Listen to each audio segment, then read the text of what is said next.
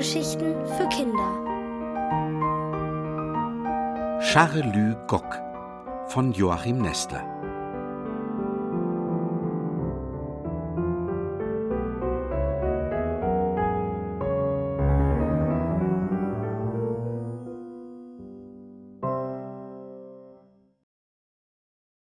Andi spielt Kriminalkommissar. Ohne weitere Erklärung hat Andi am ersten Tag der Sommerferien Tobby in aller Frühe aufgefordert, mit ihm zu kommen. Wohin willst du denn mit mir gehen? fragt Tobby beklommen. Andi schweigt sich aus. Und warum, bohrt Tobby, hast du deinen Kindertresor aufgemacht und alles Geld rausgenommen? Fahrkarten kosten Geld, erklärt Andi. Dass Andi so wortkarg ist, verwirrt Tobby zunehmend. Willst du etwa mit dem Zug wegfahren? Endlich sieht ihn Andi fest an, teilt ihm seine Entscheidung mit. Wir besuchen Charlü Gock. So ist Andi. Mit Lügen kann er nicht leben. Wenn Tobby die Wahrheit nicht freiwillig eingesteht, muss Andi den Kriminalkommissar spielen und ihn überführen. Tobby ist der Schreck in alle Glieder gefahren. Aber meine Mutti hat gar nichts eingekauft, die ahnt ja nicht, dass wir kommen. Andi macht das keine Sorge. Wir werden schon nicht verhungern. Tobby drückt sich in die Ecke, schließt die Augen. Denkt er nach? Andi fasst Hoffnung, dass er noch rechtzeitig mit der Wahrheit herausrückt. Dann könnten sie nach wenigen Stationen umkehren und sich die weite Reise ersparen. Andi lauert, Tobby schweigt. Andi scheucht ihn mit dem Ruf auf Hauptbahnhof, hier müssen wir umsteigen. Auf dem Fernbahnsteig, schon fährt der Regionalexpress ein, ist Tobby ein entscheidender Einwand eingefallen. Und deine Eltern, wissen die etwa, dass wir so weit wegfahren? Andi kann auch dies nicht erschüttern. Am frühen Nachmittag sind wir bei deiner Mutter im Dorf, da rufen wir sofort an. Steig schon ein, Tobby. Im Großraumwagen überlässt Andi den Fensterplatz großzügig Tobby. Der bleibt einsilbig auf dieser Fahrt. Die Reise führt sie durch die Tiefebene, an Feldern, Buschgruppen, Dörfern und Städten vorbei. Dann kommen Hügel auf sie zu. Andi hat sich eine Landkarte besorgt und kann den Namen des Flusses nennen. Da hört er über sich die Stimme des Schaffners. Ja, reist ihr denn ganz alleine? Zeigt mir doch mal eure Fahrscheine vor. Er scheint überrascht zu sein, dass alles in Ordnung ist. Hm, brummt er. Ihr werdet wohl abgeholt. Wen besucht ihr denn? Kriminalkommissar Andi reizt es, Tobby herauszufordern. Darum antwortet er mit Unschuldsmiene. Wir besuchen den Zwerghahn Charlie Gock, der wie ein Mensch sprechen kann. Der Beamte und Tobby zucken gleichzeitig zusammen, allerdings aus verschiedenen Gründen. Ach du lieber Gott, ruft der Schaffner und schaut Andi voller Mitleid an.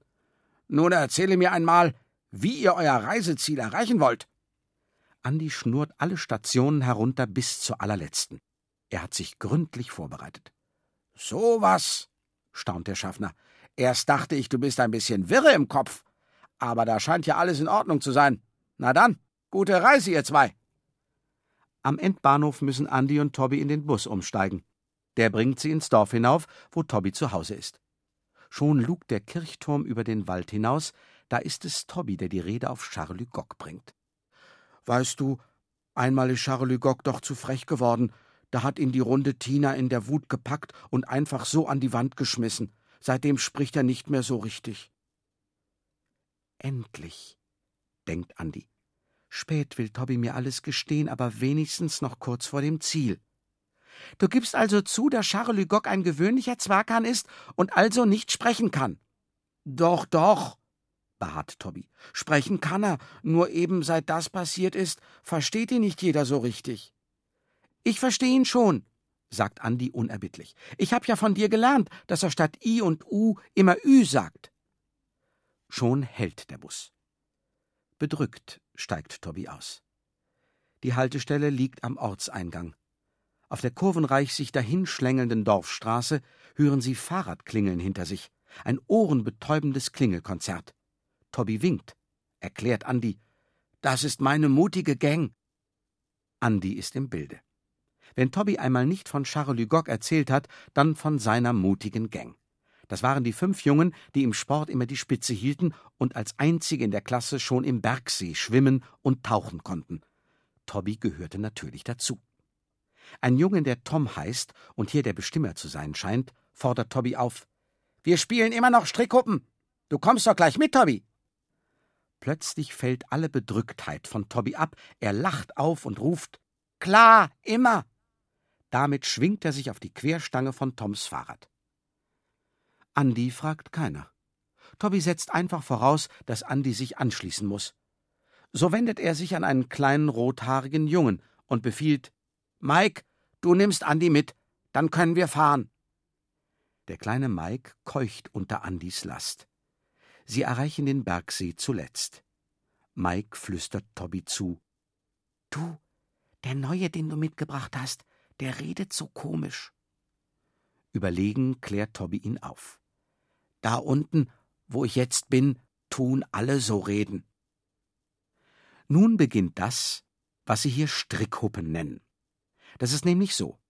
Auf einem abschüssigen Hang, etwa zwei Meter über der Wasserfläche, ist an einer Krüppelkiefer ein Seil befestigt. Das ergreifen die Jungen, schwingen sich weit über den See hinaus, um aus schwebender Höhe ins Wasser hinabzuspringen. Mancher zögert lange, ehe er es wagt. Einer hat schon das Seil ergriffen, lässt es dann wieder fallen, erträgt lieber den Spott. Andi hält sich im Hintergrund. Mutproben sind nicht seine Sache. Überhaupt das alles hier. Andi grollt Tobby. Ist Tobby seiner mutigen Gang nur deshalb so bedenkenlos gefolgt, weil er der Wahrheit über Charles Lugog immer noch ausweichen will? Ein Drückeberger ist Tobby, ein Feigling. Allerdings nicht beim Springen. Wie behend er hinausfliegt am Seil, wie jubelnd er eintaucht ins Wasser. Jetzt bist du dran, Großer! Mit diesen Worten fordert Tom Andi heraus. Nein, Andi hat keine Badehose dabei. Da zeigt sich Mike noch einmal von seiner hilfreichen Seite. Meine Badehose, die borg ich dir gerne. Weißt du, ich bin hier immer dabei, aber Strickhuppen, das mache ich nie. So einfach, sagte das. Keiner nötigt den kleinen, zierlichen Mike, die Mutprobe auf sich zu nehmen. Anders bei Andi. Der ist Fremdtier und größer als die Jungen aus der mutigen Gang. Schwindelnd tief sieht Andi den See unter sich. Die lärmende Truppe ist still geworden und wartet. Zögernd ergreift Andi das Seil. Sein Herz schlägt bis zum Hals hinauf, während er hoch über dem Wasser schwingt. Seine Hände wollen nicht loslassen, krampfhaft halten sie sich am Seil fest. Er hört Tobby schreien. Spring nicht, Andi, spring nicht. So gut kannst du doch gar nicht schwimmen.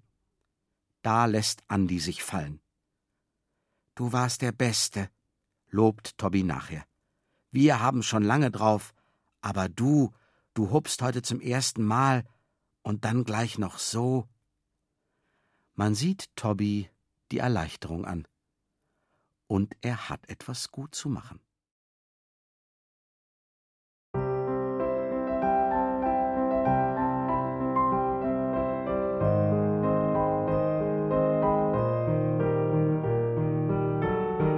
Ihr hörtet Charlü Gock von Joachim Nestler. Gelesen von Gerd Wammeling. Ohrenbär. Hörgeschichten für Kinder in Radio und Podcast.